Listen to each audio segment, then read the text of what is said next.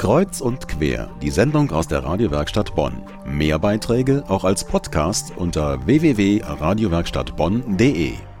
Den Doktor nimmt man ihm ab, mit Brille, schütterem Haar und weißem Vollbart. Aber dass dieser Doktor jedes Publikum zum Lachen bringt, dass er sich auch auf der Kabarettbühne wohlfühlt, das passt nicht, könnte man meinen. Das passt aber doch, wenn es um Manfred Lütz geht studierter Theologe, Philosoph und Mediziner, Leiter eines Kölner Fachkrankenhauses für Psychiatrie und Buchautor, zum Beispiel von Irre, Wir behandeln die Falschen. Und Manfred Lütz ist engagierter Katholik, wie auch ein großer Unterstützer von Night Fever. Ich habe mal vor Pfarrern geredet und ich habe denen gesagt, sie können sich nicht überlegen, ob sie so etwas machen.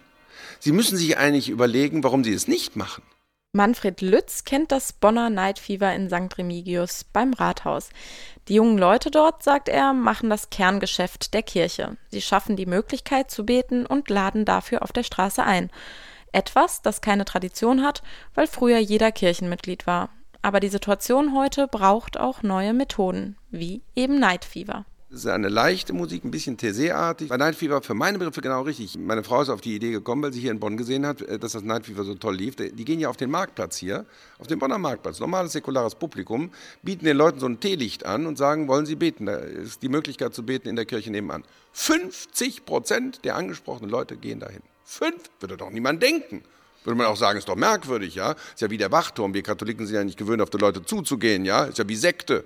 Nein, das ist eben nicht wie Sekte. Die Leute trauen sich nicht, weil sie das fremd finden irgendwie, aber wenn sie eingeladen werden, tun sie das. Und man kann während dieser Musik gut beten. Und für den engagierten Katholiken Manfred Lütz ist das auch völlig in Ordnung, wenn junge Leute, Laien, das Kerngeschäft der Kirche machen, indem sie zum Beten einladen. Das war immer so in der Kirchengeschichte, sagt er. Reformen seien immer von der Basis gekommen. Kirche heute braucht das. Ich halte Neid für, für eine tolle Sache, muss ich sagen. Und wir müssen in der Kirche einfach lernen, dass wir gute Sachen mehr machen. Und dass man nicht dauernd rumdebattiert, die Konservativen regen sich auf über die Progressiven, die Progressiven über die Konservativen. Diese Debatten führen nicht weiter, interessieren auch keinen Menschen. Die, die Leute wollen einfach beten. Die haben irgendwelche Not, die haben eine Krebsdiagnose morgens gekriegt, ja, der, das Kind ist gestorben, die Ehe ist auseinander. Schreckliche Katastrophen, die haben niemanden, an den sie sich wenden können, die wollen beten zu Gott.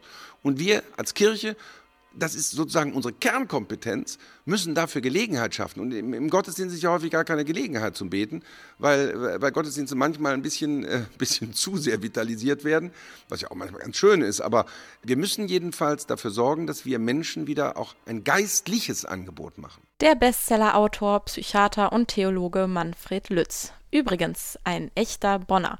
Wie er selbst sagt, im Münster mit Rheinwasser getauft und was das Reden angeht, offenbar mit allen Wassern gewaschen.